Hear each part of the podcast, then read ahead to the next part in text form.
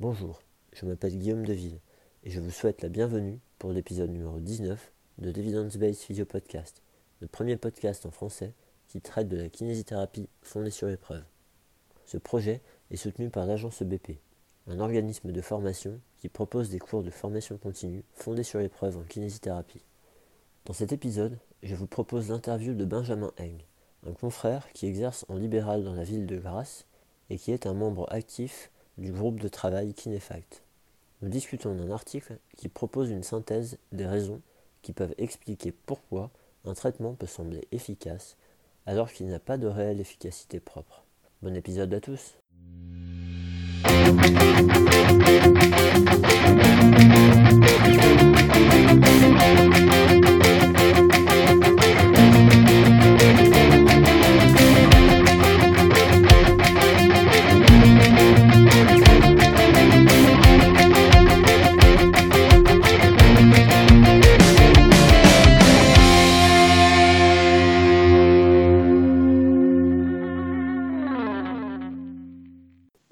tous, bienvenue pour euh, ce nouvel épisode d'Evidence Based Physio Podcast. Aujourd'hui, euh, j'ai la chance d'être avec euh, Benjamin Eng. Bonjour Benjamin. Bonjour Guillaume. Comment tu vas? Ça va très bien et toi? Ben, Ça va, je te remercie. On fait ça, on fait ça le matin. Bon, il n'est pas super tôt, mais, mais voilà, c'est le matin, tranquille. On va avoir un peu de temps, donc ça c'est bien. alors, est-ce que tu veux bien te présenter aux auditeurs, s'il te plaît? Oui, euh, je suis kinésithérapeute, euh, diplômé depuis 2010 et ça va maintenant faire euh, 8 ans que j'exerce à Grance, qui est un petit village pas très très loin de Marseille et d'Aix-en-Provence. Ok. Euh, en tant que kiné, bah, je bosse euh, pas mal avec des patients qui ont des douleurs persistantes, euh, des patients qui ont des problèmes maxillofaciaux et des patients avec des maladies respiratoires. C'est les trois trucs qui me plaisent beaucoup. Ok, c'est sur euh, ces trois champs-là que tu orientes ta pratique. Ouais, et que je me forme le plus. Ça marche. Très bien. Euh, alors, tu veux bien nous présenter l'article que tu as choisi pour l'épisode d'aujourd'hui? Euh, ouais, c'est un article qui s'appelle Why do ineffective treatments seem helpful? A brief review de Steve Hartman et qui a été publié dans Chiropractique et Ostéopathie. Euh, en fait, c'est un article euh, qui va passer en revue tout un certain nombre de phénomènes qui pourraient expliquer pourquoi des traitements qui n'ont pas vraiment euh, de valeur ajoutée vont soigner les gens, ou en tout cas donner l'impression de soigner les gens. Et pourquoi? Bah, On va avoir des patients qui vont tout à fait légitimement nous dire Ah là là, moi j'ai fait cette thérapie dont on sait qu'elle n'a pas vraiment d'efficacité, et ça va beaucoup mieux, et qu'ils auront raison, et que cette thérapie ne rapportant pas vraiment d'efficacité. Oui, pas d'efficacité propre en fait. Ouais. donc effectivement, c'est euh, un, un, auteur qui fait une revue comme ça de, de ces éléments-là. Le, le, truc que j'ai trouvé intéressant quand j'ai reçu l'article. Euh, bon, d'abord, c'est qu'il est en open access, donc ça c'est toujours plus facile pour les auditeurs. merci pour, pour ça. Et puis après, le, le, fait que ça soit issu d'un journal de Chiro et ostéo. Euh, dans, dans, mon master, j'ai vraiment fait des choses en lien avec d'autres mondes, enfin l'éducation, le monde du de business aussi, enfin oui c'est ça. Euh, et, et, c'est vrai que du coup d'aller voir la façon d'analyser euh, d'autres corps de métier, même si euh, les chirurgiens ostéo, bah, ils voient des patients comme nous et, et même souvent euh, les mêmes patients. c'est intéressant d'aller voir leur point de vue et puis de, de lire là-dessus et, et, ça peut être enrichissant et aussi ça peut permettre de voir que bah, finalement ils pensent peut-être pas ce qu'on imagine au départ. Quoi. mm. Donc ouais, je, je, je trouvais ça intéressant du coup, d'un point de vue enrichissement. Voilà. Euh, alors, qu'est-ce que tu as envie de nous dire par rapport à cet article? Euh, bah, Du coup, il donne plein d'informations intéressantes sur qu'est-ce qui pourrait expliquer pourquoi les patients vont mieux, mm. euh, qu'on les ait vus ou pas en fait aussi.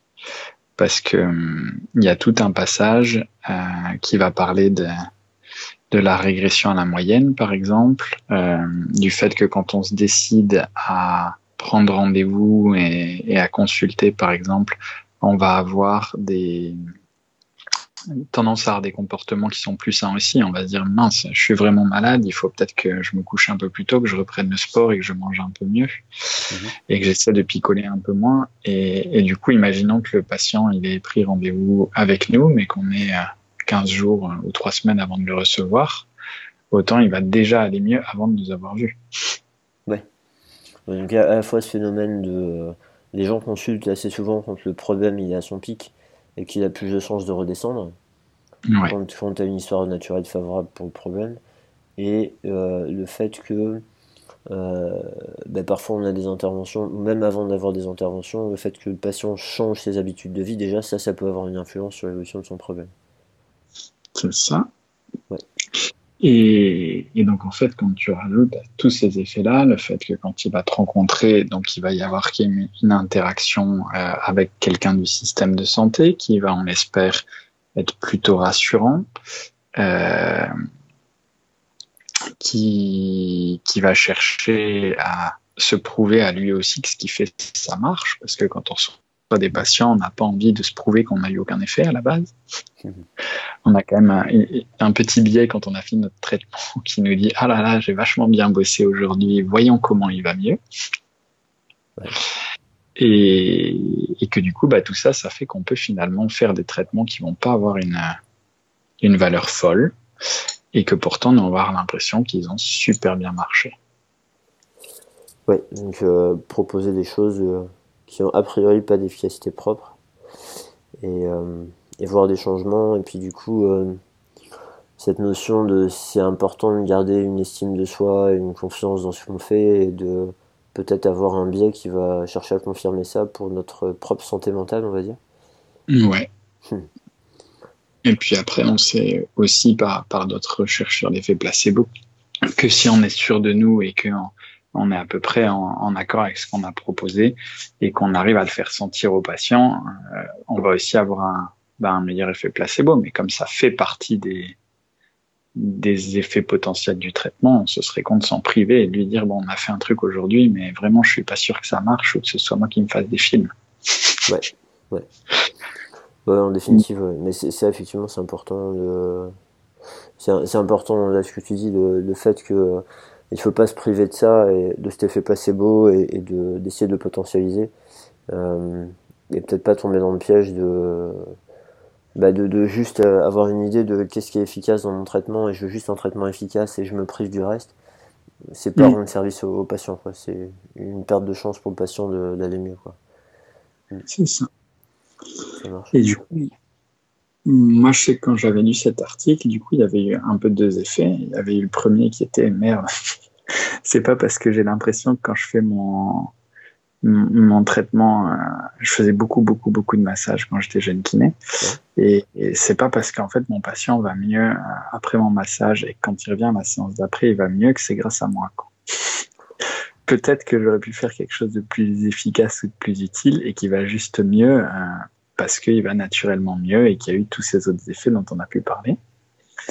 Donc j'ai commencé à réfléchir un peu plus sur euh, qu'est-ce que je faisais comme, euh, comme traitement et surtout est-ce qu'ils étaient plausibles, est-ce qu'ils étaient validés scientifiquement quand même un petit peu sur des gens qui avaient le même genre de problème? Et, et voilà. Et l'autre effet, c'est que ça a été un peu libérateur et que je me suis dit, bah, tous ces trucs dont je suis pas sûr, je peux essayer de pas les faire et voir ce que ça donne. Ok. Ben, en, fait, ça t'a questionné, tu t'es dit, bon, euh, est-ce que vraiment, est-ce que vraiment c'est moi? Et euh, en, fait, le piège, c'est que tu peux vraiment avoir des personnes qui, euh, qui peuvent laisser tomber. Là. Toi, toi, tu as eu la force de te dire, ok, je me pose des questions, j'essaie de rendre ça constructif, et puis, puis je vais explorer des choses. Quoi. Et ben, comment t'as fait du coup pour Comment t'as fait pour essayer de voir, euh, quand tu dis je vais essayer de pas les faire, voir ce qui se passe concrètement, en fait, t'as fait quoi? Ben, Je peux te donner, je pense, deux exemples. Le premier, donc, c'est avec le massage, où vraiment, comme jeune diplômé, on m'avait appris que soigner un patient lombalgique, c'était le masser. Donc, j'en faisais une tartine pendant la séance. Puis bon, j'avais déjà un petit peu, un petit peu progressé, évolué dans ma pratique, mais euh, mais quand j'ai lu cet article, je me suis dit, bah finalement, au lieu de faire un quart d'heure ou 20 minutes de massage, je peux en garder euh, cinq minutes parce que ça me rassure moi que si c'est efficace, le patient il les aura eu quand même, euh, que ça plaît à mon patient. Mais par contre derrière, je me retrouve avec 25 minutes de libre pour faire autre chose. Ok. Et donc en fait, avec ces 25 minutes, qu'est-ce que je vais pouvoir faire? Et si le but c'est de si le but c'est de faire un traitement avec un effet spécifique important, je vais peut-être pas me pencher sur ce qui est un peu dans la zone grise euh, de la littérature où c'est prouvé efficace, mais avec des des tailles d'effets qui sont tellement faibles qu'en fait, euh, est-ce que ça compte vraiment en clinique ou, ou on a la moitié des articles qui disent que c'est bien, la moitié des articles qui disent que c'est mauvais, donc c'est peut-être pas fou même si ça marche. Euh, et du coup, bah, je me suis rabattu sur ce qui était le plus solide à la limite. Et, et, du coup, je me suis dit, bah, j'ai 5 minutes pour leur faire un massage. Et après, bah, j'ai 25 minutes où il me reste quoi? Il me reste du temps pour leur parler, les écouter et faire de l'éducation et faire des exercices. Ok. Ça marche. Et du coup, euh, ben, qu'est-ce que ça, qu'est-ce que ça t'a apporté, ça? Mais, mais, en fait, je me suis aperçu que bah, mes patients n'allaient pas moins bien en tout cas et que j'avais pas des moins bons résultats en faisant ça. Et, ouais, par contre, j'ai eu après euh, l'impression d'avoir bah, plus de résultats parce que pour le coup, euh, il y en avait certains qui me demandaient d'eux-mêmes à venir moins souvent parce qu'ils avaient compris ce qu'on faisait et qu'ils pouvaient le faire seuls chez eux.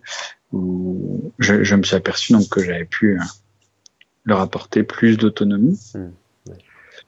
Et puis, puis on peut même dire qu'avec certains, j'ai poussé le truc encore plus loin. Quand j'étais pas sûr de mes exercices, j'aurais juste demandé, euh, par exemple, bah, de faire un break et d'arrêter de se prendre la tête, ou d'arrêter de faire mes exercices et d'aller faire le sport qui leur plaisait. Et, et finalement, euh, bah, avec certains, c'est aussi ça qui a marché, quoi. Donc je dis pas que les exercices ça marche pas, ou que le massage ça sert à rien, mais voilà, parfois, euh, c'est pas à cause de, de notre traitement qu'ils allaient mieux et, et, leur lâcher la grappe, ça, ou en tout cas lâcher le traitement qu'on qu'on avait en tête comme étant le plus efficace et, et, voir ce que ça donne, et ben ça peut donner des résultats aussi bons, mais étant moins contraignants pour les patients et pour nous, donc c'est cool. Ouais, non, dans ce que tu dis, le fait de pas de pas s'entêter avec nos convictions et de ben, et, puis, et du coup de mettre le patient un peu dans le jeu, enfin dans, dans, le, dans le jeu de la décision, quoi. De lui laisser mm. de la place là-dedans et de prendre en compte ça, et puis à un moment donné de, ben, de laisser aller peut-être à un endroit où il, il, semble que ça va lui faire du bien et, et de voir, ben, enfin, après ça reste toujours le, truc de, se donner les moyens de vérifier l'évolution, quoi. Oui. D'objectiver qu'effectivement bah, ça dans le bon sens et puis qu'on peut poursuivre. Ouais. ouais. Mm. Mais même là, tu vois, dans l'article, ils disent que quand on. Enfin, je pense que tu le connais, mais euh, quand on fait notre recherche euh, d'efficacité derrière, qu'on va, mettons, utiliser un questionnaire ou juste poser des questions pour savoir si ça va bien, bah, c'est quasiment impossible euh, d'être parfaitement neutre et de lui donner aucun indice et de pas l'aiguiller vers ce qu'on veut entendre. Alors, soit, soit tu prends le risque de, de, lui suggérer que ça s'est pas très bien passé, que ça n'a pas été ouf, et il te répond quand même si, ça va beaucoup mieux. Et là, à la limite, tu vas pouvoir te dire que t'as pas trop biaisé sa réponse. Sauf, sauf s'il veut essayer de sauvegarder la relation thérapeutique. En plus. Parce qu'il veut pas te vexer, qu'il veut te ménager. Donc il peut te dire, il peut te dire l'inverse parce qu'il veut pas que tu te laisses tomber ou parce que il veut pas te, il veut pas te faire du mal. oui je me dis c'est là où on a la limite le moins de risque de le biaiser, c'est si on suggère euh, délicatement que ça n'a pas marché. Mais même là, comme tu dis, c'est pas efficace à 100%. Et ne parlons pas de si on leur dit, bon, vous vous rappelez le super traitement qu'on a fait la dernière fois. Moi, j'ai l'impression que ça a marché du tonnerre et vous. Ouais. Ouais. Donc, euh, un, moyen de rester le plus neutre possible par rapport à, au retour du patient, l'évaluation que nous va nous donner le patient. Euh, ouais. Moi, je pense que c'est vraiment compliqué. Et du coup, c'est pour ça qu'on peut pas pas se fier uniquement au euh, j'ai fait enfin moi je fais ce traitement dans mon cabinet ça marche avec mes patients ils sont contents et, et que bah on est obligé quand même de de vérifier de temps en temps que c'est un peu cohérent avec bah, ce que vivent d'autres praticiens déjà à minima, des collègues ou quoi, et puis si on a un peu le courage et le temps, regarder un peu ce que dit la littérature. Ouais, voir ce que dit la littérature, et, aussi si la littérature doit explorer, parce que là, là, il parle de dans, dans l'article, euh, il parle de l'importance des, des, essais cliniques randomisés. Hein. Euh, après, il faut bien réaliser qu'on n'a pas fait des essais cliniques randomisés surtout, que, euh, que c'est quand même des études qui, ont des, qui peuvent avoir des limites. et que, et que du coup, ouais, on peut pas. Enfin, ça c'est mon point de vue, mais on peut pas se fier que à ça ou se baser son traitement que là-dessus. Autrement, ben, il y a plein de trucs qu'on n'essaiera jamais de faire. On, euh, on va laisser, enfin, il va plus avoir grand chose à faire parfois dans certaines situations. On va s'obliger à faire des traitements euh, pour des patients qui sont pas exactement la population de patients qui a été étudiée. Euh, il y a un certain nombre de difficultés là-dedans en fait. Oui, on peut pas. Enfin, de toute façon, c'est assez compliqué aujourd'hui de prendre un essai clinique et de d'appliquer son protocole à la lettre aux patients qu'on va avoir, parce que je vais prendre un, un, truc tout à fait euh, euh, idiot. La plupart des, des, essais cliniques sont pas réalisés en France. Et donc, les patients, déjà, vont pas avoir finalement la même culture, le même mode de vie, etc., que nos patients à nous. Et donc, euh, donc en fait, de toute façon, on n'est pas sûr que nos patients soient pile ceux de l'essai clinique. Clairement. Par contre, on va avoir euh, l'idéal, c'est de connaître un petit peu la littérature et pas juste une étude, et, du coup de voir euh, bah, si notre patient rentre à peu près dans les grandes lignes, et du coup si le protocole qu'on a peut-être dans l'étude, on va pouvoir l'adapter à notre patient pour que ça ressemble à quelque chose de, de plus solide que si on avait fait au feeling et en même temps ne pas appliquer bêtement et aveuglément un protocole qui correspond pas. En fait, en fait, tout ça, c'est lié à l'incertitude. Il, il, y a beaucoup de points que ça peut amener, mais c'est lié à l'incertitude de, euh, bah, l'incertitude de, voilà, si le patient me dit que ça va mieux, est-ce que ça va vraiment mieux? Et en même temps, euh, il vient pour aller mieux, et s'il vient, c'est qu'il se sent pas bien. Donc s'il se sent mieux, est-ce que c'est pas ça qu'on cherche à avoir comme résultat, même si c'est pas objectivable euh, avec les scores qu'on veut, je sais pas quoi? Mm. Euh, juste le truc, c'est quand il nous donne ses réponses, est-ce qu'il est honnête? Après, du coup, bah, quand t'as quand as une étude avec, enfin, quand t'as plusieurs études et que tu te dis, ah, il y a quand même un peu de chance solide là-dessus, et je vais lui proposer ça. Est-ce que ça, ça renforce pas toi ta conviction que ça va l'aider, et du coup, ça va renforcer ton effet non spécifique? Euh, donc en fait, et c'est quelques paramètres parmi tant d'autres, mais ça, ça, revient à cette gestion de l'incertitude. Euh, et parfois, on essaye de diminuer l'incertitude pour être plus rassuré, nous en tant que thérapeute, je pense. Euh, juste, c'est une quête sans fin. et donc, du coup, à un moment donné, peut-être d'arriver à, à, à, se dire comment je fais pour l'agir au mieux, quoi. J'avais vu passer un article à l'époque euh, qui s'appliquait, je crois, enfin qui s'intitulait quelque chose comme Embrace Uncertainty in Physiothérapie ou un truc du genre. Et en fait, j'ai jamais réussi à le retrouver parce que quand tu tapes Embrace Uncertainty dans Google, ah tu as des pages et des pages d'articles euh, dans plein de domaines. Euh, Why Embracing Uncertainty is Critical to Your Success dans Forbes. Hmm.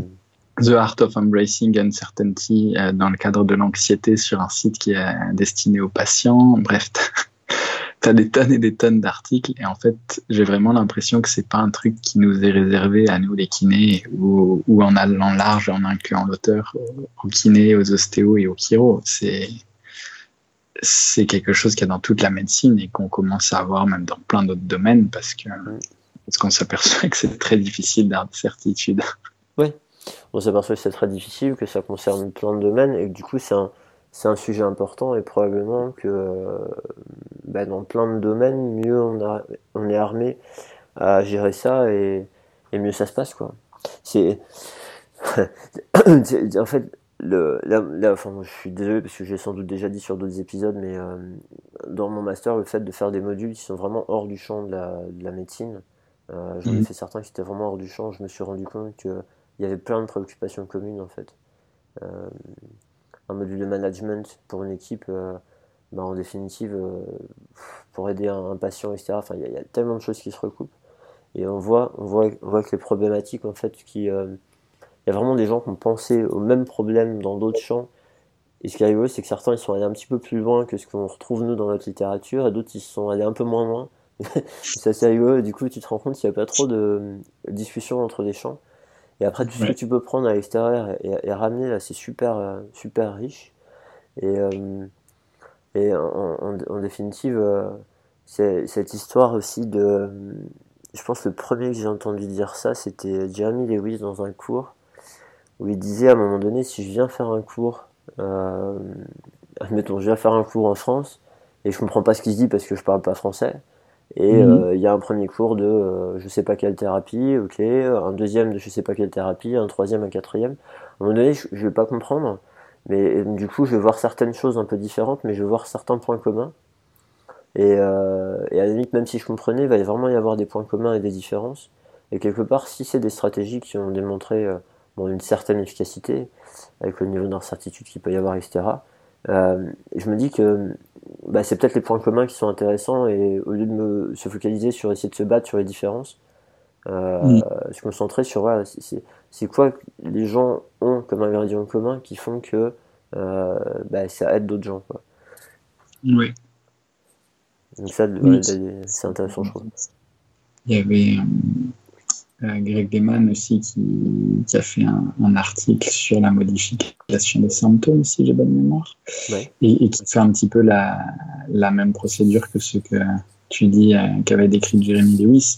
Il dit bah, finalement en Mackenzie, en Mulligan, en, en ci et en ça, on va chercher euh, à chaque fois à moduler les symptômes du patient. Et donc l'ingrédient commun dans tous ces toutes ces approches, ça va être la modulation des symptômes. Et donc, en fait, on peut toutes les regrouper peut-être sous le terme de modulation des symptômes et se dire que même s'ils si changent un peu la façon dont c'est obtenu et qui qui font des gris-gris à la marge, et eh ben, tous ils cherchent à modifier le symptôme du patient pendant la séance hein, pour lui donner confiance et qu'il ait moins mal. Donc, en fait, c'est la même famille de thérapie et on va peut-être arrêter de se prendre la tête sur les, sur les entournures. Ouais, et puis sur les appellations, euh, ouais. En fait, ouais, après, après, bon, ce qui, je pense là où il faut se méfier, c'est euh, dans le fait que c'est un des ingrédients de ces, euh, de ces stratégies-là. Et du coup, de, ouais, en fait, tu sais, c'est toujours les problèmes d'interprétation. C'est que euh, un, des, un des problèmes qu'on peut avoir, alors ça, ça c'est Neil Langridge, décidément, on cite des gens, mais qui, j'ai entendu, je l'avais entendu dire ça dans un podcast là, et en fait, lui, il disait que c'était, euh, ça m'ennuyait que euh, on ait des labels, en fait, de dire, euh, moi, je fais telle méthode, telle méthode, telle méthode.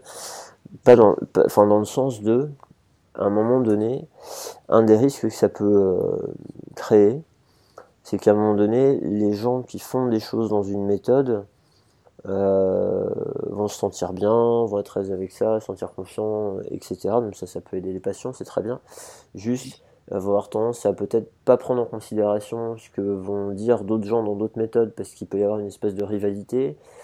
En mm. fait, au lieu de s'enrichir les uns les autres, de, de se retrouver à s'opposer sur des, des, détails qui font peut-être des différences. Euh, bon, c'est comme dans les rapports humains, hein, mais euh, ne pas se rendre compte que parfois en fait ils disent la même chose, mais juste vu qu'ils n'ont pas le même vocabulaire et le même jargon, ben, mm. euh, se, se, batailler sur d'essayer de défendre son truc parce qu'on a ce truc qu'on utilise qui nous rassure. du coup, on a bien envie de le garder comme il est.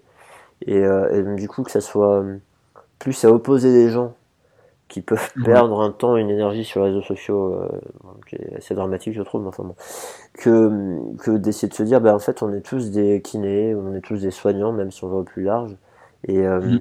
et d'avoir envie de, de, partager des choses et de s'enrichir et de se dire, euh, ok, j'ai ma base où je me sens à l'aise et euh, qu'est-ce que je peux y ajouter et comment je peux la essayer d'avoir avec du recul pour peut-être même l'améliorer cette base. Euh, voilà, c'est un, des un des risques en fait de de dire moi je suis un praticien ci ou ça, euh, c'est tomber là-dedans. Tu as un effet d'allégeance, tu vas plus voir à côté, tu, tu, retombes en plein dans le sujet de l'article où il dit que voilà, quand on est, quand ça fait, euh, je sais pas, moi, je vais prendre un exemple bête, hein, mais je vais prendre un exemple qui m'est arrivé.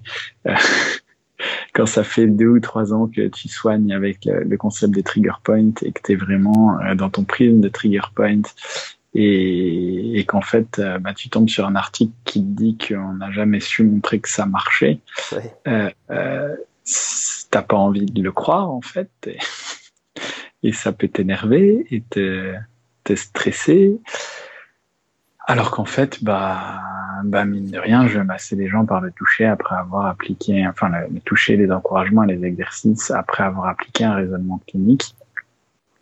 Et que du coup, bah, il suffisait que j'applique un raisonnement clinique et que je trouve une façon de, toucher de donner des exercices aux gens euh, en, sans, sans, forcément appliquer ce, raisonnement qui était peut-être un peu trop strict de trigger point et de chercher un point reproductible dans un muscle et compagnie et que et qu'en fait c'était déjà ce que je faisais et que si je m'étais pas mis le nez vraiment à fond dans cette thérapie euh, bah ça m'aurait presque rien fait de découvrir ça.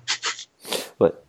ouais, encore une fois il y a plein de trucs là-dedans. Euh, t'as as le fait que d'accepter enfin de, de se retrouver face à une information qui remet en cause tes bases de, raisonnement, mhm. euh, ben en fait, pour arriver à la prendre en compte, le coût cognitif, il est de se dire, euh, ben en fait, si, enfin, pendant des mois, des années ou je sais pas quoi, j'ai peut-être fait un truc à des patients qui servaient à rien, d'accepter, euh, je parle pas de ton cas précis, hein, je, parle de façon générale, hein, mhm. mais d'accepter le fait que peut-être j'ai perdu du temps, j'ai fait perdre du temps aux gens pendant des années, euh, c'est quand même un coût qui est énorme. Et donc la, réponse naturelle, c'est la dissonance cognitive, d'essayer de trouver tout un tas de raisons qui vont euh, permettre de rejeter cette information-là, qui nous, qui nous chahute.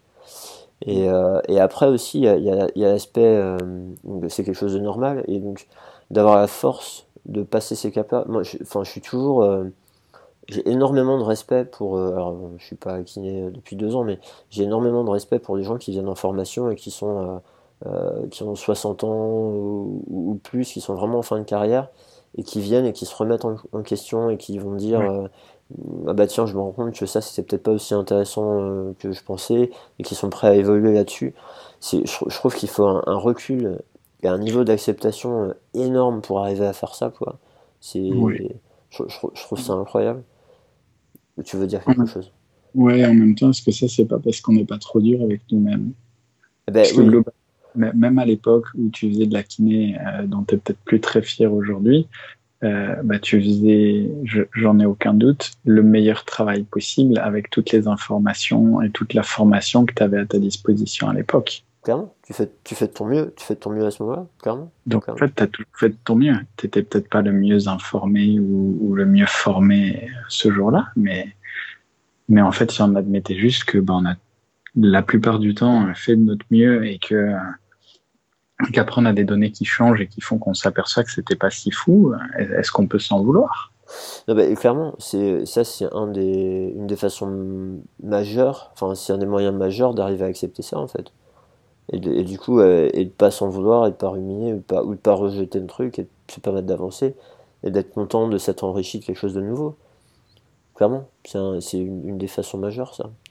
Euh, ensuite, un, autre truc qui me, ça me faisait penser, c'est tu as quand même cette dimension, ben, comme on parle là, des phénomènes spécifiques, euh, où si toi, tu as une logique dans la tête, que tu es convaincu, que le patient, il te sent consciemment inconsciemment convaincu, que euh, il suit une procédure qu'il comprend et euh, enfin qui fait du sens pour lui et, etc ben, tu vas tu vas tu vas améliorer la probabilité que ton traitement il, puisse apporter quelque chose au patient de toute façon même si mm. c'est pas un effet spécifique en fait c'est un peu dans l'article moi il y a, y a, deux trois trucs qui me gênent et ça c'est un peu un des trucs qui me gênent c'est euh, c'est que la personne elle est vraiment branchée sur l'effet spécifique elle est vraiment branchée sur l'intérêt de, de, ça et sur l'intérêt de euh, l'effet physio-anatomique.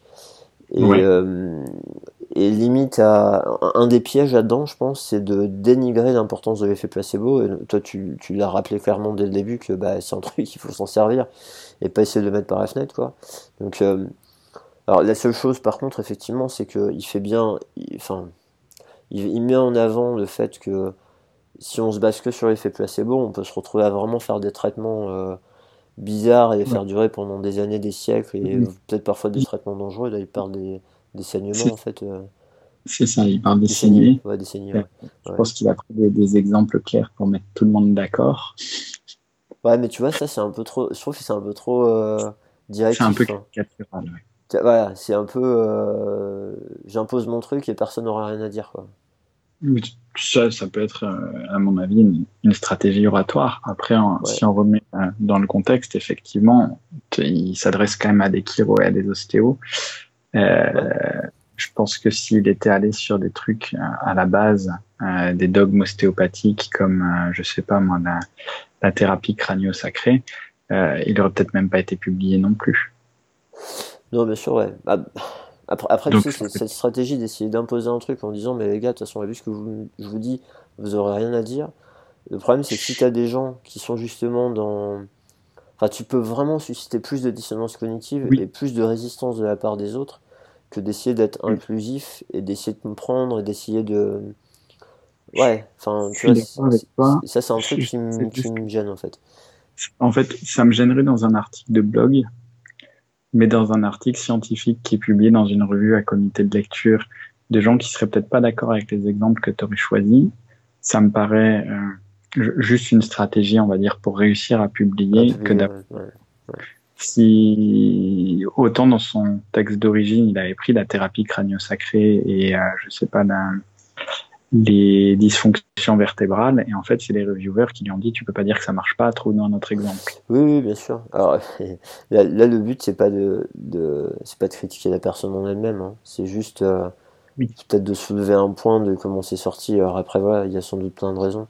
Euh, juste, voilà, juste se méfier de ça parce que on, revient à ce qu'on disait après. On, se retrouve avec des gens qui s'opposent et, et, ça fait pas avancer le schmilblick en fait. Et, euh, donc euh, cette, cette nuance-là sur le fait que, euh, ok, euh, il faut veiller régulièrement à, vérifier qu'on ne fait pas non plus n'importe quoi, qu'on ne fait pas complètement perdre notre temps, notre temps, enfin leur temps à nos patients, qu'on leur fait pas des choses dangereuses en pensant que c'est quelque chose qui va les sauver, qu'on se base pas que sur la confiance qu'ils ont en nous, dans notre capacité à les aider parce que on est des des personnes convaincues et convaincantes, etc.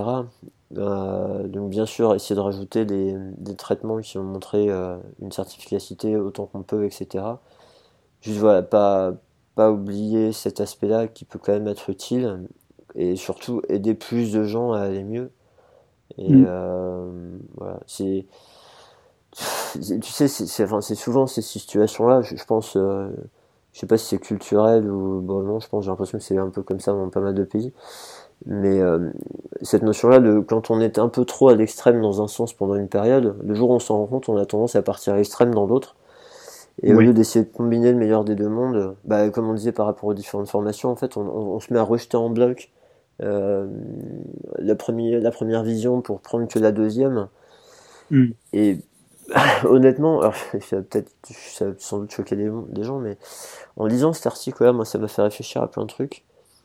Et hmm. je me suis dit, que euh, autant on était vraiment, il y, a, pendant des siècles, on était vraiment trop loin dans le fait de pas vérifier ce qu'on fait et à partir dans des délires. Euh, et autant parfois il peut y avoir encore des traces de ça. Autant on est parti vers le tout science à une période donnée parce qu'on s'est dit que c'était chouette et que c'était un nouveau truc et que effectivement bon bah c'est important. Euh, moi je me demande si en fonction des comment dire en fonction des champs, en fonction des, du niveau de compréhension qu'on peut avoir, etc. Je me demande si on a réussi à retrouver l'équilibre en fait. Je pense qu'il y a pas mal de gens qui essaient de retourner vers un équilibre et de pas être à l'extrême de on fait que de la science et le reste on s'en fout. Il y a des gens qui, qui sont dans cette idée de non non de revenir à l'équilibre, de intégrer normalement le, modèle de, de BP il, il, il est celui-là et souvent Souvent, il y a des gens qui résistent parce qu'ils comprennent pas ça.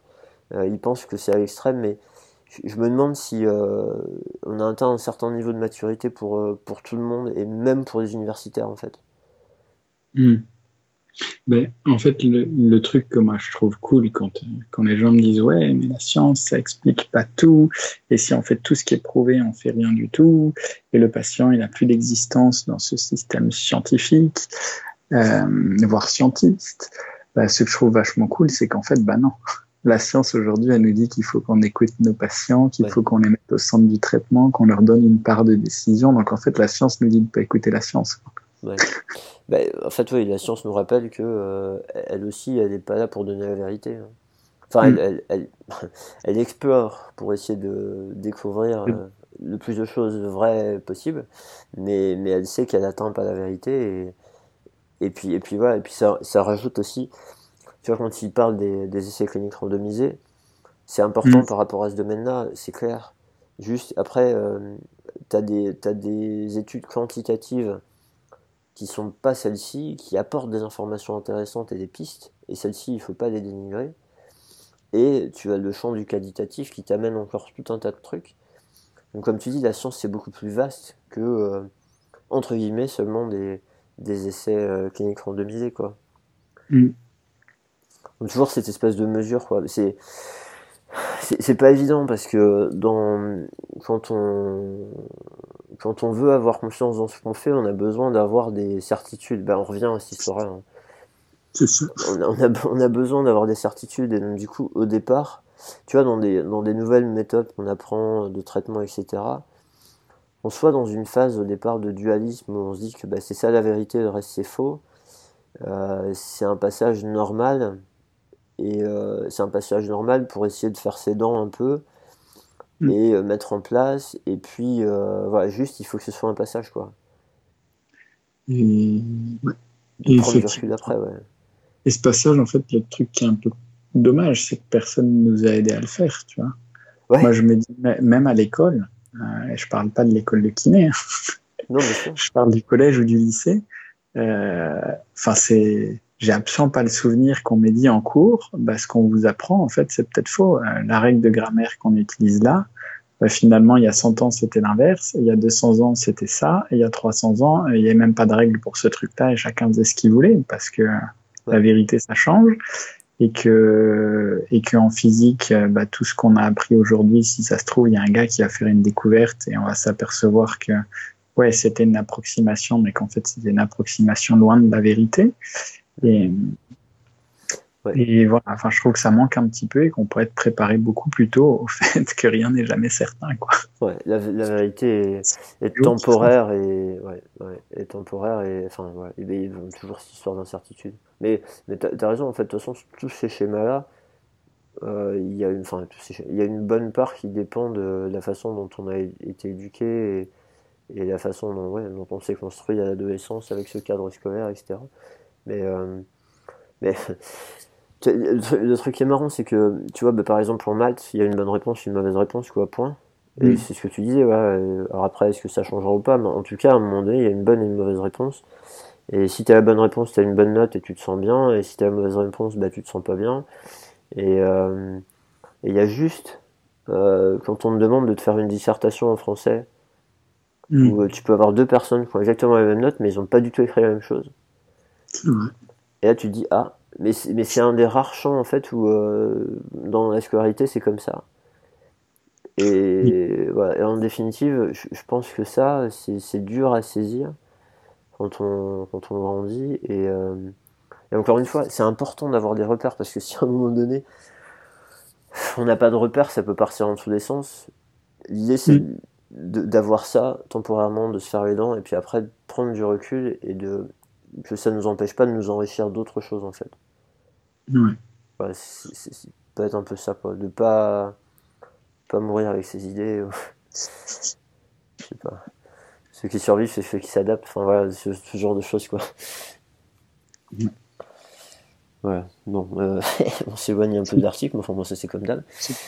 Ça devient j'ai un petit truc aussi qui me paraît, euh, bah, qui est bien dans l'article et qui me paraît important et qui m'a aidé aussi quand j'ai lu l'article à l'époque. Euh, c'est l'histoire de, de l'histoire naturelle de la maladie en fait. Oui. Que à part euh, quand on fait de la neuro euh, quand on a des patients qui ont des vraiment des maladies graves et tout, globalement, moi je dirais 80% des patients qui tapent à la porte de mon cabinet, avant d'avoir leurs problèmes, ils allaient bien, et dans pas si longtemps, qu'on se soit vu ou pas, ils iront probablement bien aussi, quoi. Oui. oui. Et parce que bah, quand on a un mal de dos, on sait que dans 90% des cas, euh, il est guéri en 4 à 6 semaines, par exemple. Ou que, euh, je vais prendre un exemple un peu bourrin, mais à 9 mois euh, d'un croisé, si on a un petit peu bougé pendant sa convalescence, on peut reprendre le sport tranquille. C'est un peu risqué, mais ça serait, ça serait presque faisable. Oui, oui. je, pense, que le deuxième exemple, il est un peu plus risqué. un exemple extrême. Mais ouais, non, non. Après, ça dépend si tu veux reprendre au même niveau, à quel niveau, etc. Et, ce que tu as fait entre temps par toi-même, quoi. Voilà. Mais, mais du coup, en fait, vu que la plupart des patients qu'on reçoit, ils ont quand même des histoires naturelles qui sont favorables, euh, c'est là où tu disais, bah, c'est con de se priver de l'effet placebo. Parce que même si par hasard on a été mauvais avec ce patient-là ce jour-là, si on lui a donné l'impression qu'on est bon, bah, dans 4 à 6 semaines, quand il aura plus mal au dos, il sera content et il sera guéri. Mm-hmm. Et il aura plus besoin de nous de toute façon. Donc, à la limite, c'est c'est dommage qu'on n'ait pas réussi à proposer un truc efficace, mais au moins, c'est pas pire. Et par contre, si au contraire, on se néglige complètement l'effet placebo et qu'on va euh, euh, utiliser des, pour, le coup, a des concepts et des théories qui vont leur donner l'impression qu'en fait, ils iront pas mieux et qu'on réussit à modifier leur trajectoire de guérison spontanée et naturelle en, en X temps à en fait, ça va pas et, et à empêcher leur, leur récupération parce que par exemple, on leur a interdit de bouger ou, qu'on leur a vraiment mis en tête l'idée qu'ils étaient fragiles et que euh, et qu'utiliser leur dos c'était dangereux pour eux, bah, bah en fait c'est un peu cata quoi clairement. Clairement, c'est là. Enfin, tu vois, tu vois c'est là où euh, c'est important ce que tu fais là de rajouter ça par rapport à l'article qui. Euh, qui, va, qui, qui donne les limites mais qui va pas plus loin. Là, là, tu, là tu vas plus loin de cet effet placebo, etc. Et, surtout, voilà, sur toutes ces pathologies qu'on voit, qui ont une histoire naturelle favorable, etc. Et où on sait que euh, après là, les facteurs qui prédisent que ça va évoluer dans le bon sens ou pas dans le bon sens, c'est plus des facteurs euh, psychosociaux. Et donc, du coup, cette fameuse rassurance cognitive là, d'aider les gens à voilà, pas tomber dans des, des stratégies, ou, enfin, pas tomber dans des situations où ils vont s'inquiéter, où ils vont euh, avoir des comportements du coup à risque de protection, etc. Et les, les accompagner là-dedans, c'est euh, tellement important. C'est tellement important. D'avoir un rôle là-dedans, notamment parce que euh, la société en général n'est pas dans ce délire-là, en fait. Mm. Parce qu'à la limite, si tout le monde partait du principe que, ouais, bah, un mal de dos, euh, ça arrive et ça passe comme un, à la limite comme un rhume, quoi. Alors ça peut prendre un peu plus de temps, ça peut être nettement plus chiant euh, qu'un rhume, mais, mais, ou comme la grippe, enfin bon, après, la grippe, ça peut dégénérer, mais, mais voilà, des, des, des, choses comme ça, bah, si d'un point de vue sociétal c'était admis comme ça, je pense que, ouais, clairement, là, les gens qui évoluent favorablement, il n'y en aurait pas beaucoup qui viendraient consulter, en fait. Mm. Et donc, du coup, on, se retrouve dans cette situation à devoir contrer ce truc-là. Euh, aider les gens à voir les choses différemment de peut-être ce qu'ils peuvent entendre de leur entourage ou, euh, autre. Euh, et ça, quand même, en soi, c'est une intervention qui est tellement importante. Ouais. C'est rigolo hein, parce qu'hier j'avais une étudiante au téléphone pour un questionnaire mémoire sur l'éducation à la douleur. Et elle me disait pour toi, c'est quoi le plus important dans l'éducation à la douleur? Qu'est-ce qui aide le plus euh, Enfin, pourquoi Qu'est-ce qui disparaîtrait complètement si tu le faisais pas? Et je trouve que c'est compliqué parce que justement, c'est la littérature, elle nous dit que finalement sur la douleur, c'est pas foufou. Euh, alors que à la base, c'est ce que je croyais quand j'ai commencé à en faire. Et j'ai pas mal réfléchi et je lui ai dit, à mon avis, le plus important, en fait, c'est quand ils vont rentrer chez eux, euh, normalement, autour d'eux, ils vont un peu diffuser l'idée que justement, bah, euh, la plupart des problèmes, ils se résolvent, qu'enfin, ils ont quand même un, un bon pronostic, que c'est pas forcément parce qu'on a très mal que c'est très grave, ce qui n'empêche pas d'aller consulter pour euh, justement vérifier que c'est le cas. Mais, mais voilà, avec cette éducation à la douleur qu'on peut faire, enfin, cette éducation euh, à la santé qu'on peut faire un peu à tout patient, que qu'on va peut-être réussir à changer un petit peu ce contexte-là et qu'on aura justement peut-être moins à forcer nous notre effet placebo derrière pour contrer un petit peu euh, euh, tout, toute cette idée qu'on a dans la société que nos corps, c'est des trucs fragiles et, et, instables. Et... Ouais, qu'un mal de dos, c'est bien jamais, quoi. Mais en, fait, en fait, clairement, ce que tu dis, enfin, d'un côté, on peut se dire que c'est vrai que si on agit que euh, au niveau individuel, etc., euh, est-ce qu'on va y arriver? Est-ce que quand la personne rentre à la maison, ben, son entourage le croit? Ou est-ce que elle finissent par dire, ouais, en fait, c'était dans ta tête? Ou il y a pas mal de gens qui se sont isolés même de leur Enfin, moi, ça m'est arrivé d'avoir des patients qui me disent, euh, enfin, je suis sûr que ça t'est arrivé aussi, mais qui, me disent, bah, moi, j'ai bien compris, là, je, je vois, ça, ça avance et tout, j'ai bien compris ce qui m'arrive, mais le problème, c'est que quand des gens me demandent ce que j'ai, eh ben, je sais pas leur expliquer vraiment, et ou si j'essaie de leur expliquer, bah, ils comprennent pas bien. Alors, peut-être c'est moi qui ai mal joué mon rôle et qui ne pas, qui vais pas donner les capacités d'expliquer, mais ils se retrouvent face à des gens qui ont des croyances beaucoup plus fortes, et du coup, euh, cette diffusion, elle, peut être limitée, mais en, même temps, à côté de ça, ce que je me dis, c'est que les croyances défavorables, au départ, elles ont sans doute été beaucoup diffusées par les professionnels de santé. Mm. Du coup, effectivement, dans l'autre sens, le fait de changer ça, bah, petit à petit, on, ouais, on devrait arriver à, à, améliorer la situation au niveau de la société. Quoi. Ouais, tu as, une étude comme ça qui est complètement folle. Euh, j'ai trop, euh, je crois que c'est une étude de Perrault en Suisse, mais je suis pas sûr et certain des détails, mais en gros, ils ont mesuré la kinésiophobie des soignants. Donc, le fait que le médecin généraliste et que le kiné, il déconseillait de se pencher en avant, qu'il déconseillait de faire des torsions avec la colonne, qu'il disait que c'était euh, dangereux pour les disques et tout, et que c'était pas prudent de bouger quand on avait mal. Et ils ont relevé la, euh, la kinésiophobie des patients euh, après. Et en fait, plus les soignants étaient kinésiophobes, plus les patients l'étaient. Et on sait que la kinésiophobie, donc c'est un des, des, facteurs qui va participer à, à l'entretien et au maintien des douleurs. Donc, donc, clairement, si on a pu diffuser ces idées-là et que c'est nous qui avons pu euh, euh, faire rentrer dans la culture que le dos était fragile et, et qu'il a besoin de protection et que l'arthrose, ça nous mettrait en fauteuil roulant quand on serait vieux ou des trucs du genre, mm-hmm. bah, on a sûrement le pouvoir de faire l'inverse. Ah ouais, c'est sûr. C'est sûr.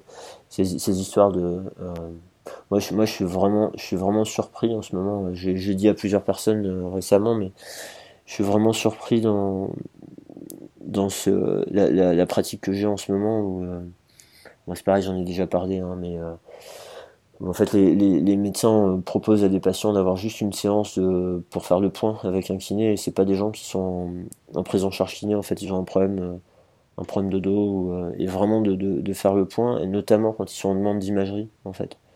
Mhm. Donc, voilà, je, je, bosse chez les généralistes et les généralistes m'envoient des patients. Enfin, je suis dans leur cabinet, ils mettent des patients.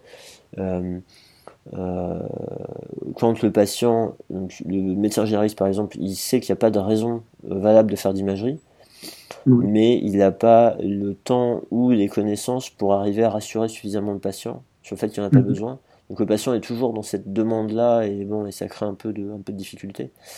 Et euh, du coup, bah, voilà, moi j'ai la chance d'avoir euh, une séance d'une heure avec un patient comme ça. Et là, on prend le temps d'en discuter, euh, on aborde des choses, etc. Et un truc qui est intéressant, c'est que, il y, a deux choses dont je veux parler. La première, c'est que je suis vraiment surpris. Je m'y attendais, mais pas dans ces proportions-là. Du nombre de patients qui arrivent avec une demande d'imagerie, et juste le fait d'avoir une explication qui comprenne et qui les rassure, cette demande d'imagerie, elle disparaît. Les gens, ils veulent une imagerie parce qu'ils sont inquiets de savoir ce qui leur arrive et de ce que ça va entraîner, etc. Ils veulent pas une mhm. imagerie pour une imagerie, en fait. Ils ont besoin d'une explication qui les rassure. Et, j'ai l'impression que régulièrement, ça, ça leur suffit. Et, peut-être que ça va suffire à certains pour euh, évoluer dans le bon sens avec l'histoire naturelle. Euh, et le, deuxième point, en fait, c'est que euh, le médecin leur donne le questionnaire Orebro euh, avant qu'ils, enfin, au moins ils prennent le rendez-vous, donc avant qu'ils viennent me voir. Et donc ce fameux questionnaire, en fait, où il y a, euh, je crois, une dizaine de questions, où en fait c'est que des questions qui sont des facteurs de risque de passage à la chronicité, mais il y a quand même des, des sous, des sous-sections. Et ce qu'on voit, c'est qu'il y a des patients plus ou moins inquiets. Donc il y en a qui ont bah, des problèmes de, de, de, base de morale, de, de, choses comme ça, donc sont des facteurs de risque, on va dire, psychologiques. Mm-hmm. Euh, il y en a qui ont mal depuis plus ou moins longtemps, etc. Donc tout ça c'est variable. Mais par contre, le, le, paramètre qui varie quasiment jamais, c'est la question du genre euh, euh, si je fais quelque chose et que ça me fait mal, il faut que j'arrête de le faire. Quoi. Cette question-là, même les patients pas inquiets, eh ben, ils sont tous à 8, 9 sur 10, quoi, ou 7 ou sur 10, mm. quoi. Et donc, en fait, je pensais à ça parce que, tu vois, l'éducation le, à la santé dont tu parlais tout à l'heure, donc rassurer mm. les gens, etc., super important, de qu'ils comprennent, enfin, qu'ils connaissent euh, le fait que l'histoire naturelle, ben, c'est quelque chose de favorable la plupart du temps. Mais au départ, tu avais démarré en disant éducation à la douleur, et en définitive, ça, ça ramène vraiment à cette histoire que euh, ben, la compréhension du phénomène douloureux, c'est quelque chose, même chez les gens pas inquiets, euh, c'est là où en fait la, majorité des gens ils sont pas, on va dire, pas à jour. Quoi. Ouais. Bah, je pense que c'est très contre-intuitif de se dire qu'on peut avoir mal sans que ce soit grave. Alors que c'est des choses qu'on vit tous les jours. Non, mais clairement. clairement. Dès que tu te penches pour étirer tes ischios, ça fait un mal de chien. Et, jamais tu te dis que tu es en train de, de, détruire ton corps ou tes genoux. Ben non. Ben non, on, si tu as fait du sport, on t'a demandé de le faire. Il y a une personne d'autorité qui t'a demandé de le faire euh, et qui n'était pas inquiète quand il t'a demandé de le faire et qui t'a dit que c'est une bonne chose pour toi. forcément, bah, tu sais que même si tu sens une douleur, alors on sait que c'est moins vrai aujourd'hui, mais potentiellement c'est pour avoir moins mal demain moins risqué de te blesser. Donc en fait, tu as, une douleur, tu as un truc qui produit une douleur, mais ce truc-là est censé te protéger, donc t'as pas peur d'y aller. Quoi. Mm. Et, je pense que c'est là où nous, par contre, on doit aussi avoir une posture qui est entre guillemets au, top, parce que comme tu le dis, ça va marcher dans, dans, le sport, parce que la personne qui donne la consigne, euh, bah, elle n'est pas inquiète. Mm. Mais du coup, si nous, avec nos patients, on est mort d'inquiétude quand on leur demande de faire un exercice douloureux, euh, on en revient à l'effet placebo, mais on va donner des indices non verbaux, on va avoir un truc dans la consigne, on va, on va forcément leur montrer qu'on n'est pas rassuré et que, et que c'est un truc inquiétant et que c'est peut-être une connerie. C'est ça. De l'importance d'être convaincu dans ce qu'on fait et ou de l'importance d'être serein avec euh, la gestion d'incertitude. Quoi. Mm. Parce qu'effectivement, si on, si on, a vraiment, on est vraiment mal à l'aise avec ça, ben, tous ces signaux non verbaux là, risquent il risque d'apparaître et d'être capté inconsciemment par l'autre et, euh, et, ouais, de, poser plus de problèmes que, que davantage, on va dire. Ouais. Clairement. Mais ouais. Tu as dit tout ça, quand même des, des trucs qui m'intéressent beaucoup et sur lesquels j'aimerais bien revenir. Donc tu nous disais que tu as tu travailles des médecins généralistes qui t'envoient des patients pour une séance d'une heure pour que tu les rassures, entre guillemets, quand ils ont une demande forte d'imagerie et que le médecin se sent pas capable de les rassurer là-dessus, mhm. que ça marche plutôt bien. Et tu me dis un des trucs qui marche bien, c'est notamment le fait que bah, ils ont envie de comprendre ce qu'ils ont et quand ils ont compris, ça va mieux. Enfin, ils ont moins besoin, et cette demande disparaît un peu d'elle-même sans que tu aies eu trop besoin de travailler dessus. Euh, ma question, c'est est-ce que tu leur dis finalement qu'ils ont une douleur non spécifique? Parce que c'est souvent le cas et que du coup l'imagerie ne nous apportera pas grand-chose et qu'ils sont satisfaits en fait de, cette étiquette qui est très très vague Alors en fait, euh, pas exactement. Euh, alors avant que euh, plein de gens me tombent dessus là, je veux juste préciser que cette, cette activité-là, je l'ai faite, elle, est, elle a été validée par le Conseil de l'ordre au niveau départemental, bon après qui s'est rapproché du Conseil de l'ordre national, etc. Et une des conditions qui euh, ont fait qu'elle a été validée, c'est que je n'ai pas d'activité de cabinet en fait. Je n'ai pas de cabinet. Donc en, définitive, je bosse au cabinet des médecins généralistes. C'est le pôle de santé, euh, de, notre pôle de santé qui me rémunère pour cette activité-là. Et on a un projet par rapport à l'ARS, euh, enfin, ils ont changé les lois, donc il faut recommencer tout, mais pour que potentiellement on ait des fonds d'ARS pour, euh, pour poursuivre ça et puis l'évaluer et puis voir s'il y avait un intérêt à potentiellement diffuser. Mais en définitive, c'est ça. C'est moi, j'ai pas, j'ai pas de conflit dans le sens que des patients qui viennent me voir, si à la fin de la prise en charge, bah moi je leur présente les options qu'il peut y avoir et, régulièrement une des options c'est d'avoir un suivi kiné. Mhm. Euh, bah, le patient il peut choisir oui ou non. Après du coup moi bah, on en discute avec le médecin et s'il fait des séances de kiné c'est pas avec moi. Oui. Moi j'ai pas de cabinet donc j'ai pas voilà. Ça c'était un truc qu'il a fallu cadrer correctement euh, au départ avant de démarrer. C'est super intéressant parce que euh, enfin moi quand tu, tu me racontes ça, ça me met un peu des étoiles dans les yeux et je me dis trop bien, c'est effectivement quelque chose que j'aimerais avoir. Une heure avec les patients pour les convaincre que bah que, entre guillemets, quelle que soit l'option qu'ils choisissent, ils ont quand même de bonnes chances d'aller mieux et compagnie. Surtout si tu interviens derrière un médecin qui a déjà fait euh, tout le, tout le screening des, des pathos pourris et que tu peux avoir quand même relativement confiance euh, dans le fait que justement ça va aller mieux. Et, effectivement, je me disais, mince, comment il fait ça au cabinet? Donc c'est vachement intéressant que tu racontes un petit peu comment ça a été mis en place. Ouais, non, non, ouais, c'est pas, c'est pas au cabinet. Euh, alors après, en fait, l'histoire, euh, pour revenir à ta question, euh, en fait, un des trucs, je pense, qui pèse le plus dans le fait de les rassurer et de leur, leur permettre de, de plus envisager l'imagerie comme un besoin, c'est, c'est de leur dire euh, de les informer, en fait, de faire de la rassurance cognitive sur le fait que, euh, ben, en fait, à l'imagerie, ce qui pourrait être euh, crucial de dépister, ce serait cette pathologie-là par rapport à vos symptômes. Je ne sais mhm. rien, moi, si, s'il y a une douleur dans le dos et dans la jambe, et que tout le monde appelle ça de façon abusive sciatique, mhm. ben, l'idée ce serait de se dire, ok, à l'imagerie, un des critères qui ferait qu'on pourrait envisager autre chose que euh, soit du wait and see, soit euh, juste être actif et voir, actif et, suivre, soit une surveillance active, euh, soit de faire de la kiné ou, ou de la chirurgie ou du machin du bidule, c'est voilà, est-ce qu'il y a vraiment une compression radiculaire et est-ce que c'est vraiment votre nerf sciatique qui est en souffrance? Et à un moment donné, de prendre les données d'interrogatoire du comportement de la douleur, de la localisation, de tout ça, tout ça, les données d'examen clinique où euh, quand on fait des tests, quand on fait des mouvements, quand on fait des procédures de modification de symptômes, on voit qu'il y a des choses qui changent.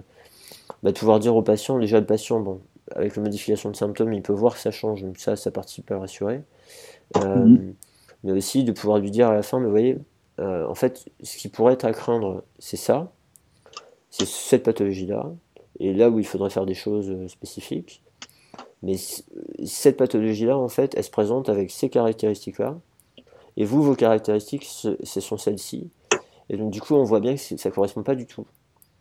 Et, euh, et du coup, euh, ça, ça permet de se rassurer par rapport au fait qu'il n'y a pas besoin, que vous n'avez pas ça. Tu, vois ce que je veux dire? Oui.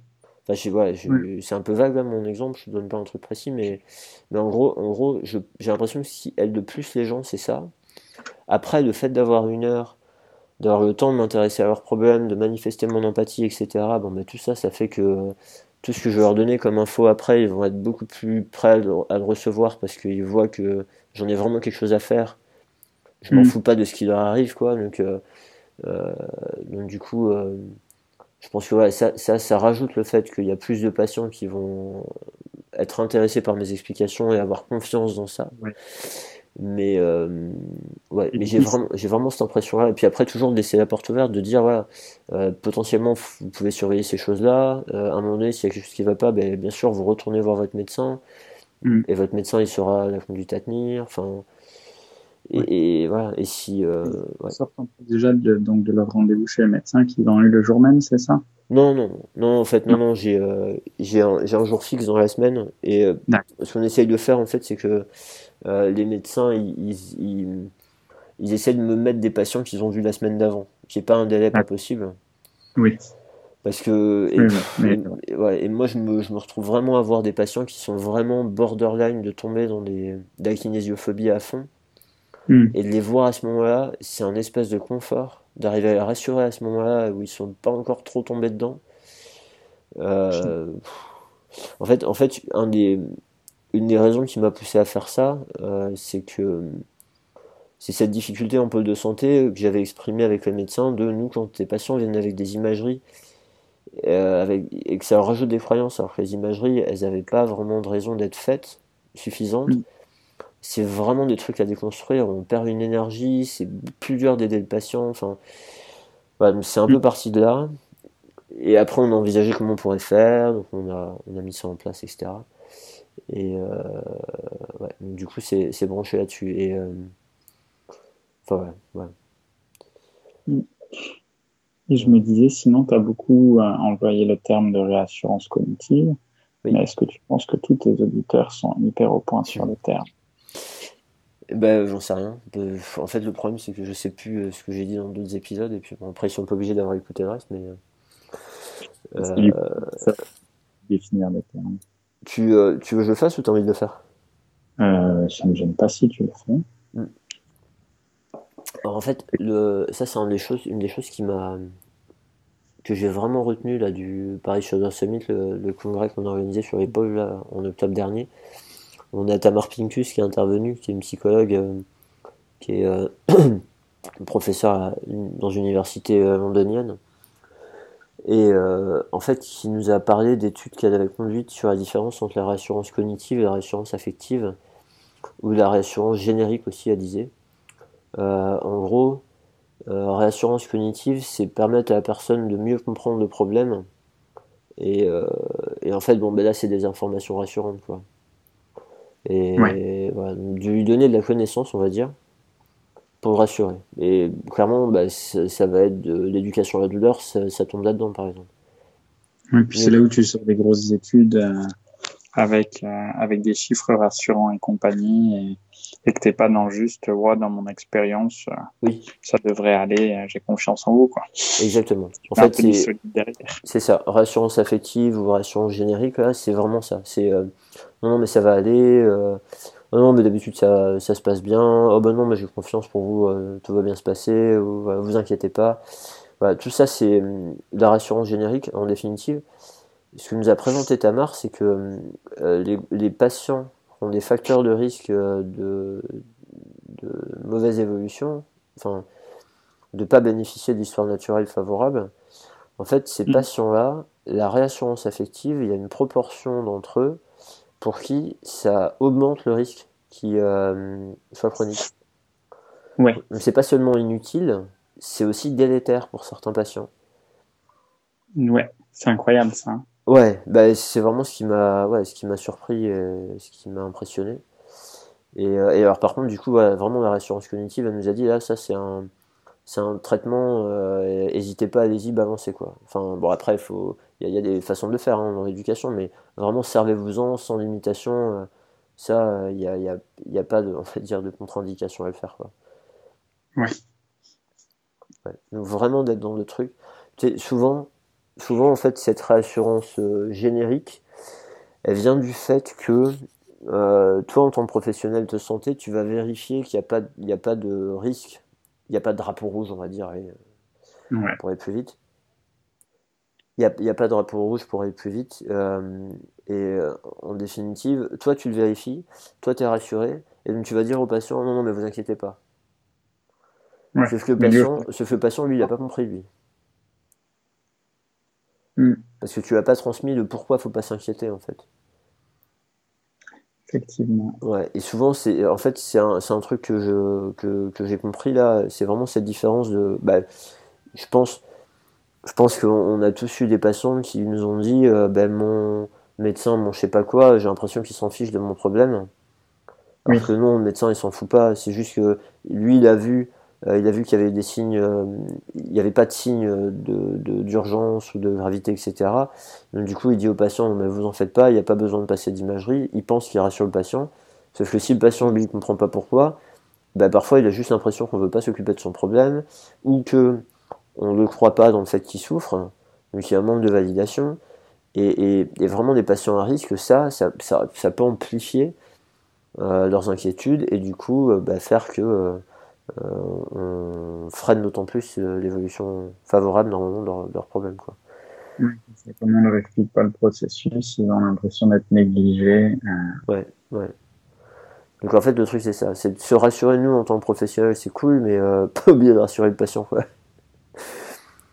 Parce que le patient il comprend pas pourquoi nous on est rassuré. Vraiment mettre en, lien les deux et puis et puis même si, tu vois, là, quand, tu, quand, je dis à un patient que ben, si son air était comprimé, sa douleur elle serait comme ci, comme ça, ça, ce serait pas possible de le faire sans avoir mal. Ou s'il le faisait, ce serait pas possible de le répéter, de se sentir de mieux en mieux. En fait, euh, il ferait que augmenter ses symptômes, etc. L'idée, c'est que bah, il va être rassuré, il va pas forcément retenir l'explication. C'est pas grave ça qu'il la retienne pas. Juste, il retient qu'il a été rassuré et qu'il a de bonnes raisons de pas s'inquiéter. Après, il te fait confiance, tu vois. Oui. Autant il y a des choses, c'est important qu'ils le retiennent pour peut-être les transmettre à son entourage, pour comprendre sur, par exemple, le fonctionnement de la douleur, être capable de, de pouvoir se rappeler de certains trucs dans le futur. Autant, bon, parfois, c'est pas grave s'il le retient pas tant que au moins il a bien compris sur le moment quoi. Mm. Effectivement. Voilà. Ouais, voilà. Bon. Euh... bah, je suis désolé, du coup, je suis en train de plus de parler de moi que de l'article. Hein. Euh... Ça passe souvent l'occasion de le faire, c'est dommage. Ouais, tu, veux, dire, j'ai des gens qui m'ont qui m'ont demandé si j'allais me faire un auto podcast par rapport à, à l'article qu'on a publié il y a pas longtemps. Pour te le faire. Oui, bon, on a pensé à ça, ouais. Mais euh, ouais, j'avais j'avais essayé une période parce que c'est pas facile de trouver des des invités qui veulent participer. Donc déjà, je te remercie de d'avoir accepté de le faire et même de, de t'être proposé pour le faire, mais ça c'était cool. Il euh, y a pas mal de gens à qui je demande et qui euh, se sentent pas légitimes. Euh, mm. J'avais poussé un petit coup de gueule une fois dans une intro où voilà, si on veut que notre, notre profession soit reconnue, il faut aussi qu'on le courage de, bah, de se mettre en avant et puis aussi qu'on prenne confiance en nous parce qu'en fait on a plein de gens super intéressants mais qui se dévaluent. Enfin c'est un peu un peu terrible. Et en fait du coup il y a, il y a je pense il y a 2 3 ans j'avais essayé d'enregistrer un épisode moi-même sur un article tout seul à parler tout seul. Et c'était abominable quoi celui-là j'ai euh, non c'était ignoble donc celui-là j'ai jamais publié et je pense qu'il doit être passé à la poubelle de toute façon mais euh, enfin voilà, ouais, voilà. Euh, alors juste quand même, par rapport à l'article, qu'est-ce que. Euh, on s'est un peu éloigné, mais bon, on part toujours des choses qui étaient dedans. Qu'est-ce que tu aurais envie de dire d'autre? Mais moi, par rapport à l'article, j'ai plus grand chose à, en dire. C'était vraiment ce truc euh, qui m'avait fait à l'époque, c'était découvrir que ce que je faisais avait peut-être strictement aucun intérêt que beaucoup des patients que je voyais, en fait, en y réfléchissant, ils allaient guérir tout seuls et que déjà, c'était pas mal si je constituais pas des obstacles à ça, hein, que c'était comme le minimum qu'on pouvait attendre. Et, et derrière, bah, ça m'a un peu libéré des, des, choses que je me disais, euh, je sais que c'est pas, enfin, on, m'a dit que ça marchait pas forcément, mais vu que ça marche, j'ose pas les arrêter. Et finalement me dire que c'était peut-être pas lié à ce que je faisais et que, et que du coup je pouvais tester de les arrêter et de pas les faire et voir ce que ça, ce que ça donnait en pratique, ça m'a un peu libéré et ça m'a permis du coup de, bah, de faire des choses avec lesquelles je suis vachement plus en accord, des choses qui me plaisent plus, de laisser plus le choix aux patients aussi et du coup hmm. c'était cool. Mais ouais. tu vois, là, là, ce que, notamment après, avec ce que tu as dit en dernier, mais euh, un autre truc mm. que ça m'évoque dont on n'a pas parlé, c'est cette notion de. On se met une pression, un niveau de responsabilité dans le fait que euh, on est des seuls à devoir sauver la personne en face de nous. Euh, que euh, même si ça peut booster pour pas être trop feignant, ça peut vraiment être un facteur limitant, ça. De se mettre une pression pas possible et de se dire que la vie de l'autre, elle dépend de nous quand, réaliser que la majorité des, des, gens ils vont aller mieux, bah déjà ça peut nous permettre de nous détacher de ça. Aussi. Et, et puis de mettre moins la pression et de se permettre de tester des choses et de vérifier avec le patient et puis aussi de se permettre de, comme tu dis, de partager ce choix-là avec le patient. Parce que si tout dépend de nous, de, partager le choix avec le patient, ça représente un risque en fait.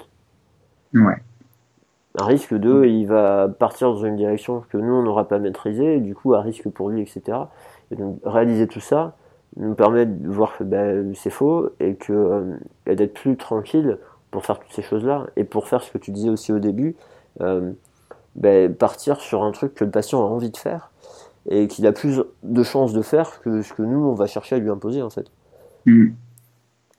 mais mais ça enfin c'est vrai que moi je pense que c'est un truc qui m'a pas mal euh, mis la pression et qui m'a pas mal bouffé aussi. Et euh, je vais faire un peu de, de, publicité absolument éhontée, mais j'ai fait avec un organisme de formation euh, légèrement connu en France, une formation à l'entretien motivationnel avec des formateurs qui étaient très très bien. et, et, qui, je crois, est, est, vraiment une des premières formations que j'ai fait, où, où finalement, euh, je suis ressorti en me disant bah ouais moi je peux proposer euh, je peux proposer en fait le, le, meilleur que je suis capable de proposer au patient et c'est très bien mais derrière en fait c'est lui qui choisit s'il s'en saisit ou pas et je peux je peux l'aider peut-être à faire des décisions qui paraissent les plus pertinentes pour sa santé mais à la fin c'est quand même lui qui décide et et après, donc, j'ai retrouvé ça un peu dans, dans les formations de thérapie d'acceptation, etc. Mais c'est cette idée, effectivement, que bah, comme on disait, nous on fait de notre mieux avec les connaissances qu'on a.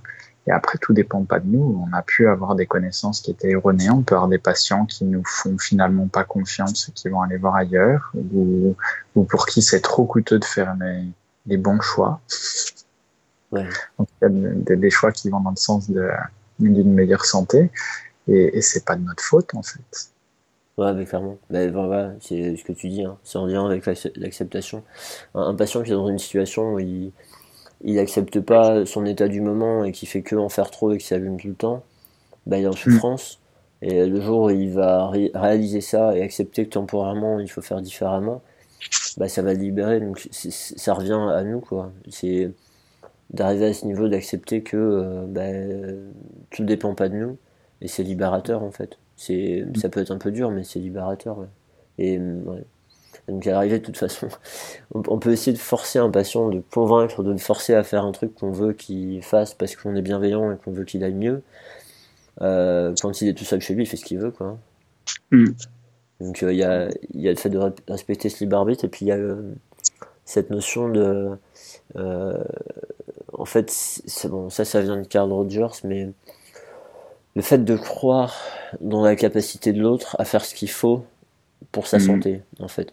La, et ça, ça dans cette position qu'on a de soignant, de un peu euh, paternaliste, où euh, je sais ce qui est bien pour toi et je vais faire en sorte de que tu fasses ce qui est bien pour toi, même si je dois t'y obliger. Mhm. Et eh ben en fait, un truc qui peut nous aider à nous libérer de ça, c'est d'arriver à être convaincu que euh, le patient en fait, c'est vraiment ça qui met en avant, c'est que les gens, par eux-mêmes, euh, il faut faire confiance dans le fait qu'ils vont faire des choses qui vont être favorables à leur santé. Alors après, notre rôle de professionnel, notre position fait qu'on a des connaissances qu'ils n'ont pas. Hmm. donc du coup, à un moment donné, d'avoir euh, une possibilité de partager ces connaissances-là et bim, on retombe dans la réassurance cognitive, il faut pas hmm. s'en priver. C'est pas juste le patient qui fait tout tout seul et puis nous on sert plus à rien.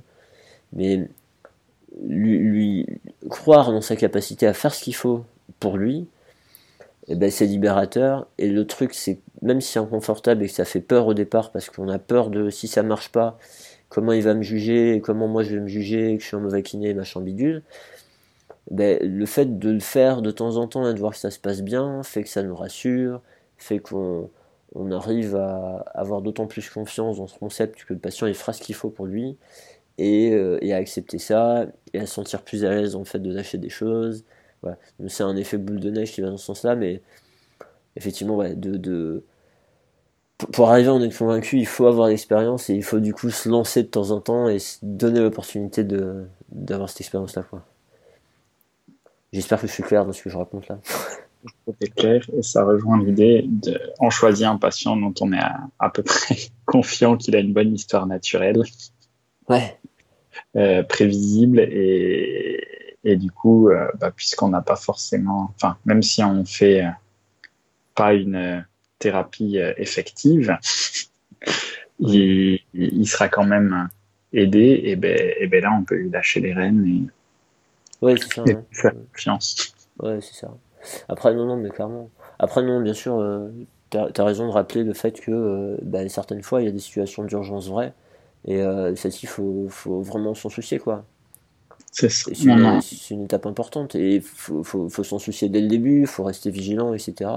Euh, voilà, tout, ce qu'on dit, c'est valable dans votre cas, mais, mais, euh, mais, à un moment donné, un patient qui est vraiment dans une situation, je sais pas, moi, un syndrome avec le cheval, euh, à un moment donné, d'être capable, enfin, de, de se mettre dans une situation, de lui transmettre des informations par rapport à ça, ça va favoriser le fait qu'il aura le comportement d'aller consulter la bonne personne et de pas se dire ah ben non non faut pas que j'aille me faire opérer de rester chez lui donc euh, quelque part même dans ce cas-là je pense que c'est valable ça va l'aider à avoir un comportement qui va être favorable pour lui quoi Ouais, puis on, en parlait euh, tout à l'heure, et c'est vrai que c'est toujours la limite. C'est des, globalement, c'est pas la majorité des gens qu'on voit dans nos cabinets, et tant mieux.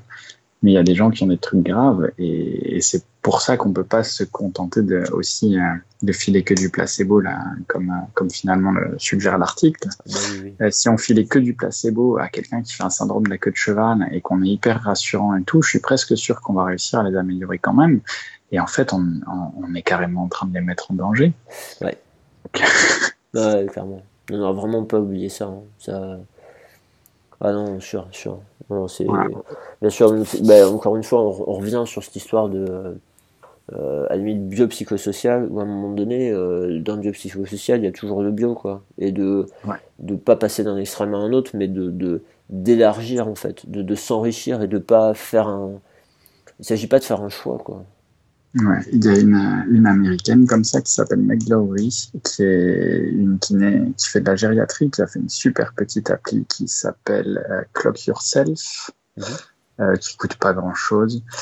Euh, et donc qui est hyper impliquée, hyper motivée dans la kiné et tout, et qui, qui racontait sur Twitter, je pense cet été, qu'elle a eu un peu une sciatique, tu vois, un truc un, un peu gênant qui l'a titillé et, qu'en fait elle s'est auto euh, auto persuadée que bah c'était qu'un mal de dos que ça allait passer en 4 à 6 semaines et tout. Et, et ça a bien marché. Et elle avait beaucoup moins mal et, et elle allait bien. Et du coup elle a été faire un trek dans en Afrique. Mhm. je crois qu'elle a fait le, le Kilimanjaro et quand même là, avec toute la grimpe, elle a fini par avoir vraiment mal à la fesse. Et, du coup, elle a été consultée. Ils lui ont fait un IRM. Ils lui ont trouvé un ostéosarcome de la taille d'un pamplemousse qui comprimait à, enfin, complètement le nerf sciatique. Mm. Et, et, du coup, elle disait, voilà, enfin, c'est super bien d'être rassurant et tout. Mais, mais on a un tel pouvoir finalement avec la réassurance euh, cognitive, affective, la confiance qu'on peut avoir que qu'il faut être d'autant plus attentif aux, rares cas où finalement c'est plus grave que ça. Oui, oui, non, non, euh, rassurer les gens, ça demande d'abord un bon examen. Hein. Mm. Enfin, je veux dire, voilà, on va, on va, on va pas rassurer les gens parce qu'ils ont un problème qui d'habitude va mieux. On va rassurer les gens parce que euh, ils nous ont, bah, parce qu'on a vérifié comment, quelles étaient leurs caractéristiques cliniques. En fait, on a vérifié le tableau clinique et après on rassure les gens. Mm. Mais, mais, mais pas avant, quoi. C'est. Ouais. donc. Euh, et, effectivement, on a un rôle à jouer là-dedans. C'est tellement important. Les, les, moi, les médecins avec qui je travaille, c'était leur demande à eux. Hein. Leur demande, c'était ok, on a, on a sans doute pas assez de temps, mais on n'a pas non plus des billes. Hmm. C'est pas. Enfin, un médecin généraliste. Euh, il n'est pas, il est pas censé avoir des connaissances aussi pointues que nous on peut l'avoir dans certains domaines de notre métier. Et tu vois encore, hmm. euh, euh, comme tu le disais, tu t'intéresses euh, au musculo-squelettique, aux, patients douloureux persistants, etc., mais aussi à la respi, par exemple, ou au maxillofacial. Euh, moi, c'est pas parce que j'ai un rôle où j'essaie vraiment de conseiller les patients sur un domaine que je me considère comme le meilleur kiné du coin ou, d'ailleurs.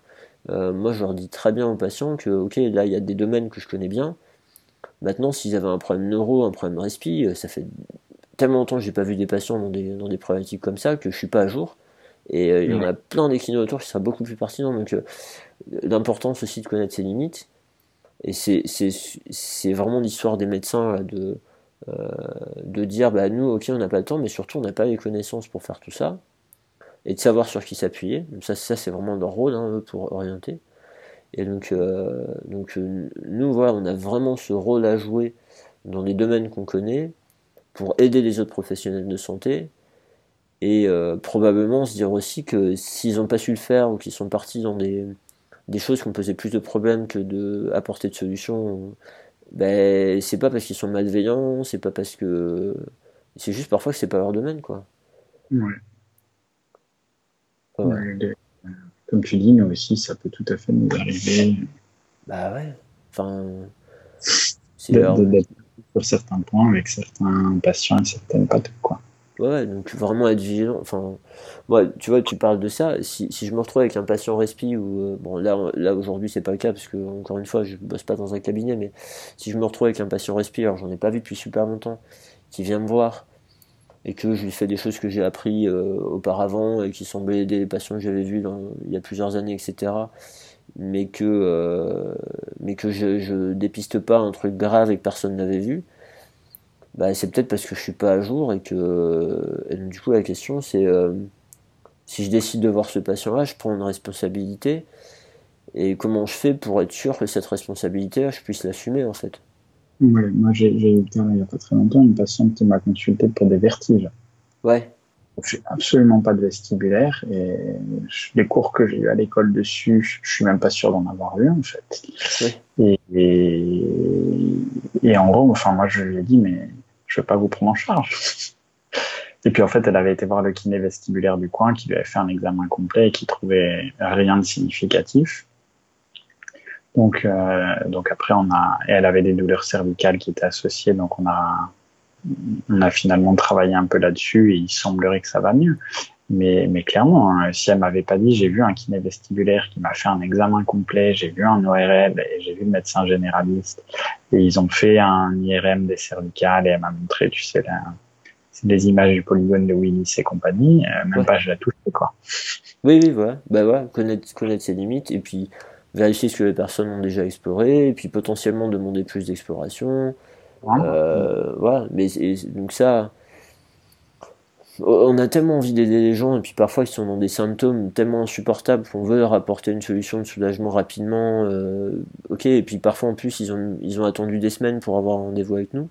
Mm. On a tellement envie de les aider que ça pourrait pousser à nous, nous faire faire des choses alors qu'on n'a pas vérifié d'abord que tout était euh, sécurisé en fait.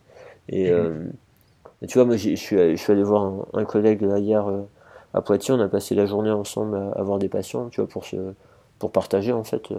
Et, et on a eu cette patiente-là qui avait un problème. Euh, on peut vraiment suspecter une patiente âgée, on peut vraiment suspecter une vraie sténose foraminale et, et potentiellement peut-être de l'ostéoporose, etc. Et elle n'a pas de radio. Ces dernières radios, elles datent d'il y a trois ans pour un problème qui n'était pas la même douleur euh, à un moment donné, ok, t'as envie de l'aider, tu vois qu'elle galère, elle a du mal à marcher, elle souffre, etc. Mais non, c'est, enfin, tu, il a, là, le collègue, il a rien fait, il a, il a demandé, euh, il a fait un courrier au médecin et il a demandé à, ce qu'il y ait des examens en plus. Et le fait d'être clair avec la personne, avec le patient, de bien lui expliquer pourquoi, pourquoi, etc., fait que la personne, elle l'a pas mal pris, en fait. Parce que c'est ça qu'on mm. craint aussi. Et à la limite, même si elle le prend mal sur le moment parce qu'elle est frustrée, parce que émotionnellement c'est dur en ce moment pour elle, etc., euh, les gens, ils ont le recul après de se dire, bah oui, effectivement, c'était plus raisonnable, quoi. Ouais.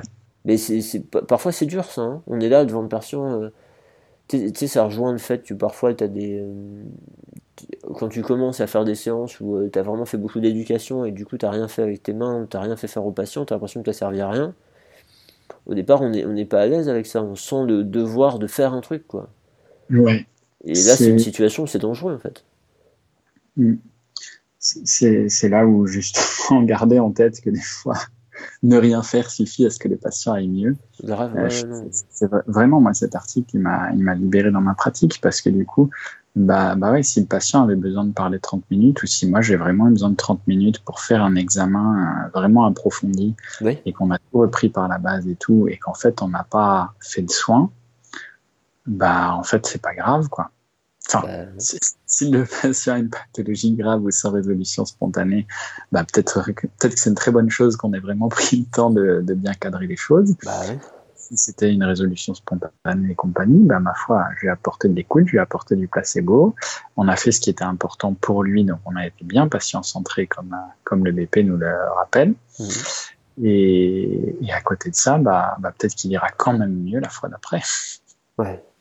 ouais, non, clairement. Non, parce que, entre guillemets, euh, euh, après bon, on va on va pas s'étaler là-dessus parce que sinon on va y passer la journée. Mais c'est la question de euh, soigner, ça veut dire quoi?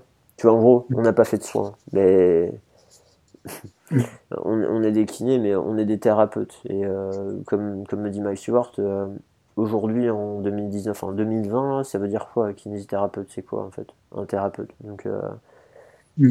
est-ce que c'est forcément faire des choses? Et comme tu l'as dit au début, l'éducation et comme on l'a redit après, la, la réassurance cognitive, c'est tellement des armes qui sont importantes dans notre pratique que mm. bah non, ça reste un soin quoi. Enfin...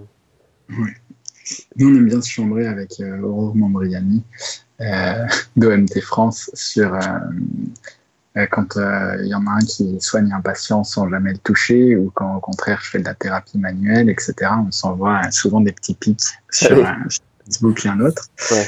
Et, euh, et l'autre jour, on avait une discussion justement. En fait, on est parti de, je sais plus de quoi on est parti, mais en gros, à partir de quel moment est-ce qu'on fait du hands-on ou du hands-off?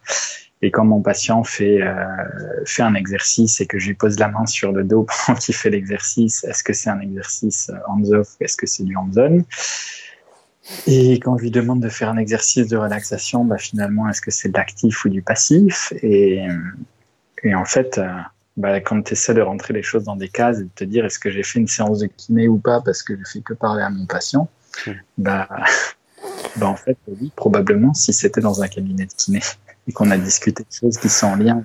Euh, oui, bah oui de ces consultations, on a sûrement fait de la kiné que que ça a été des exercices de la thérapie manuelle ou, juste de, de l'éducation ou juste un bilan. Ah oui, non, mais clairement. Mais ouais, en fait, ça, c'est le problème de catégoriser, c'est toujours pareil. Catégoriser, ça nous aide à réfléchir, donc c'est important. Après, le truc, c'est qu'il faut pas, faut pas se retrouver bloqué par ça, parce que autrement, ça génère des débats où en fait chacun défend son truc alors qu'on parle parfois de la même chose et qu'on est d'accord. mais on est trop occupé. Je dis pas c'est ce que tu fais avec Aurore, hein. je me doute que c'est pas le cas, mais parfois on, peut trouver des, discussions sur les réseaux sociaux où les gens sont trop occupés à défendre leur position, bah, qu'ils se rendent pas compte que en fait ils sont peut-être d'accord. J'ai eu une coloc avec qui ça m'est beaucoup, beaucoup, beaucoup arrivé et, on passait notre temps à disputer pour des choses pour lesquelles on est d'accord. Ouais, voilà, ouais. Donc, euh, bon, c'est le piège de catégoriser de, du jargon et de pas avoir le même mot alors qu'on parle du même truc. Euh, ouais. et puis de pas de pas avoir aussi sur les réseaux sociaux la possibilité de bah, d'avoir une discussion comme on a là où on a le temps d'expliquer, de faire préciser, de et de mieux se comprendre quoi. ok. Bon. Qu'est-ce que. Euh, bah, je pense qu'on a fait le tour hein, quand même de l'article. Je crois aussi. Ouais, ouais. Euh, est-ce que, est-ce que tu euh, as des choses dont tu as envie de parler là? Je sais pas, des, des, choses que tu fais en ce moment ou des événements à venir alors, euh, des choses que je fais en ce moment, ben, on n'en a pas trop parlé au début quand je me suis présenté, mais je fais partie d'un d'un petit groupe de kiné qui s'appelle Kinéfact et, et on essaye de produire du contenu accessible en français pour les collègues euh, pour se renseigner sur plein de domaines de la kiné. Donc ça, c'est quelque chose qui est assez, enfin, moi je trouve que c'est assez chouette. J'apprécie beaucoup de travailler avec les autres. Et, et, là, je me suis mis un petit peu pour objectif euh, pour l'année 2020 d'aller faire un peu autre chose que du musculo-squelettique. Okay. C'est qu'on faisait beaucoup de ça. Euh, et, et j'aimerais élargir un petit peu sur la respi et compagnie. On a trouvé quelques, quelques personnes qui devraient nous aider à, à aller un peu plus loin sur d'autres champs que juste le musculo-squelettique. Donc ça, c'est super cool. Ouais. Ouais, élargir tout ça, ouais. Ouais, c'est Non, bah, ouais, bah, c'est chouette. Et toujours en cadre de physiofact, hein, tu veux dire? Non, de, ouais, toujours en cadre de kinéfact. Kiné, pardon. Mais c'est Physiosud qui te fait confondre. Et Physiosud, c'est effectivement euh, l'association euh, de kinésithérapeutes de la région PACA, qu'on a construit un peu sur le même modèle que la Société de physiothérapie de Bourgogne, que je pense que tout le monde connaît maintenant. Ouais ou presque.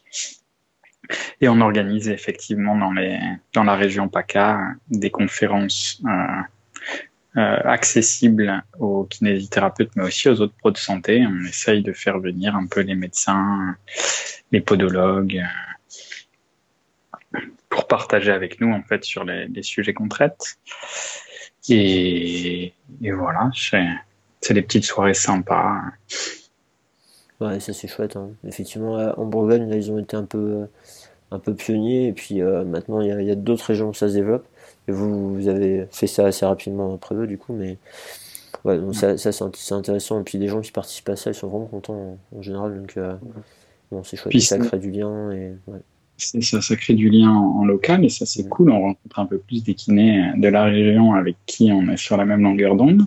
Donc c'est chouette. Et, et, puis il y a aussi le côté assez euh, frustrant. il y a plein de congrès super. Là, cette année, c'est la folie. Il y a des GEPA qui ont un programme de fou. Donc un Mackenzie à Grenoble. Il y a des JTMO qui ont un programme de fou. Euh, moi, je suis un, un inconditionnel des interphysios. Euh, que je pense que tu connais bien.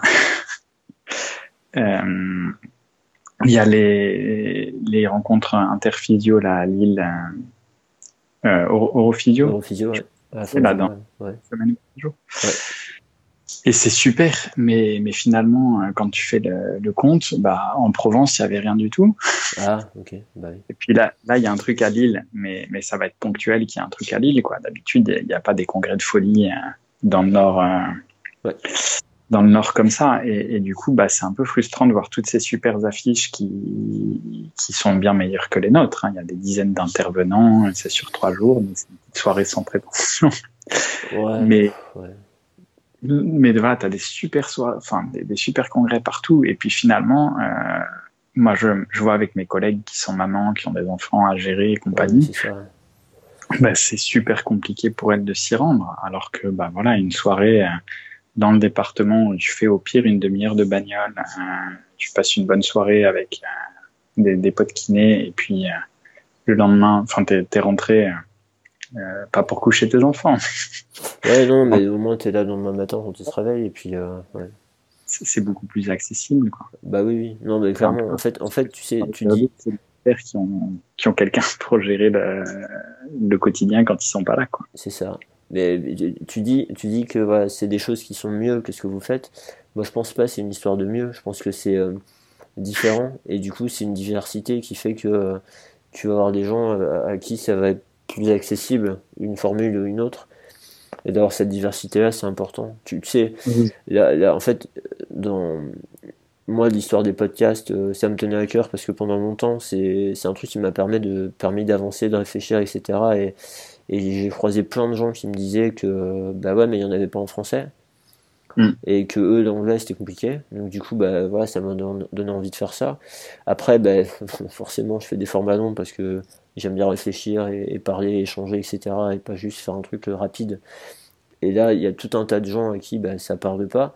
Alors je me suis dit, je vais essayer de faire des vlogs plus courts, mais ils sont en train de devenir de plus en plus longs, c'est une catastrophe. Mais bon, euh, tu vois, un format vidéo, j'ai encore une autre idée là parce que euh, le problème des vlogs c'est que je parle tout seul et euh, c'est chiant de parler tout seul. Euh, est-ce que tu dis dans, ce que tu dis dans dans la démarche que vous avez avec Kinefact, c'est que vous arrivez à vous enrichir parce que vous êtes plusieurs? Ouais, c'est non mais je crois maintenant et justement être nombreux en fait et pouvoir se relire et, se critiquer et se faire des détails. Et finalement euh, t'en as un qui rajoute tout un côté euh, tout un côté que tu connaissais pas euh, à la problématique que tu traites parce que tu avais un gros angle mort. Ah ouais, clairement euh, c'est génial quoi. Ouais donc tu vois ça c'est aussi le truc de ces choses là alors le podcast c'est cool parce que je suis avec une autre personne et puis mm. qui me, qui me propose des articles que je, bah, tu parles d'angle mort, j'aurais pas été chercher dans ces directions-là, donc c'est super enrichissant, tu vois.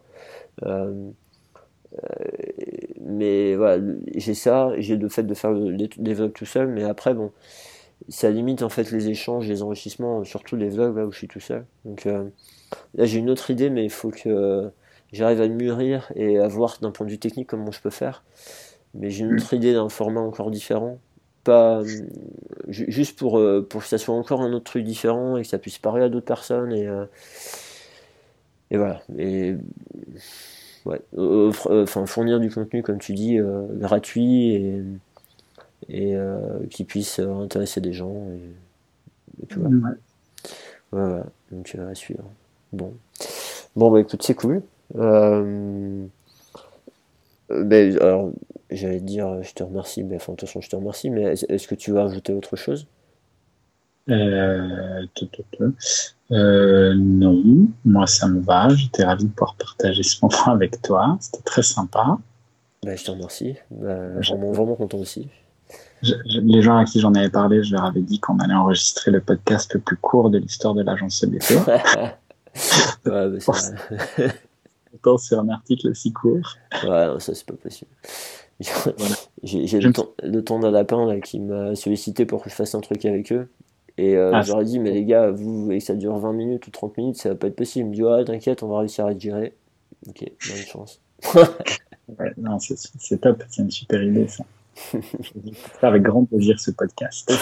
on verra ça, mais euh, ouais, on verra. ça va être intéressant